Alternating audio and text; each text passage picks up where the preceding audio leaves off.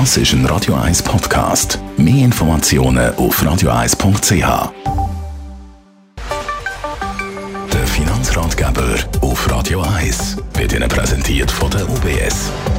Stefan Stotz von der UBS, die Steuerrechnung, die tut amis weh. Ähm, da ist es doch schön, dass du uns heute gesagt hast, du hast vier Tipps äh, mitgebracht, um die Steuern ein bisschen oben bringen. Man muss dazu sagen, der erste, den haben wir auch schon separat gehört und ist ja relativ gut bekannt. Das ist nämlich Einzahlen in die Vorsorgesäule 3a.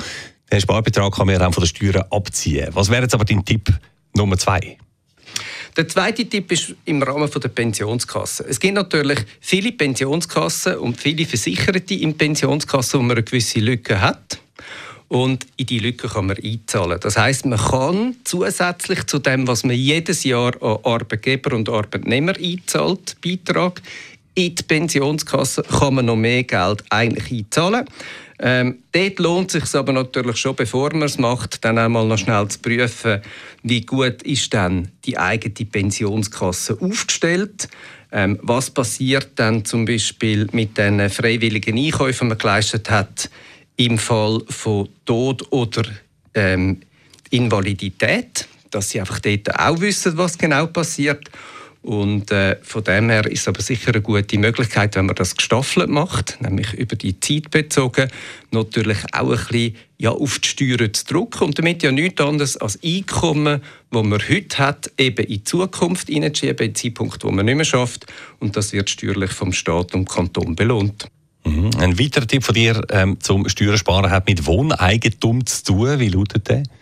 Etwas, das äh, nicht so bekannt ist, es gibt einen Steuerabzug für leere Zimmer. Das heißt, wenn Sie ein Eigenheim haben ähm, und das Zimmer nicht mehr brauchen, weil zum Beispiel Kinder ausgezogen sind, ähm, gibt es je nach Kanton ähm, einen Unternutzungsabzug, den man geltend machen kann.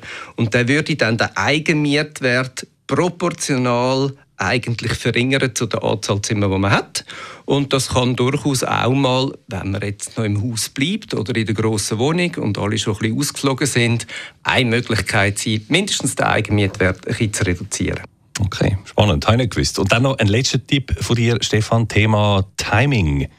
Es gibt natürlich die Möglichkeit auch, wenn man daran denkt, im Timing, oder? Also, wenn, wenn Sie etwas machen, wo steuerlich relevant kann sein. Das kann zum Beispiel, wenn Sie ein Eigenheim haben, kann das eine Renovationsinvestition sein. Das kann aber auch sein, wenn man plant, zum Beispiel mal sechs Monate nicht zu arbeiten oder wenn man plant, zu zügeln. Dann könnte man natürlich schon schauen, dass man es vielleicht auf zwei Steuerperioden legen kann. Also wenn wir das Beispiel nehmen von sechs Monaten unbezahltem Urlaub, dann kommt ja auch kein Einkommen rein. Dann ist das gar nicht so schlecht, wenn man das zwischen September und April macht, weil dann hat man sie zwei Steuerperioden. Oder wenn Sie eine größere Investition Ihrer Liegenschaft planen, kann man die natürlich auch schauen, dass sie nicht nur in einem Jahr erledigt ist, sondern sich verteilt vielleicht auf zwei oder gar drei Jahre. Voilà. Steuern sparen mit dem Stefan Stotz, UBS Regionaldirektor Zürich. Danke dir.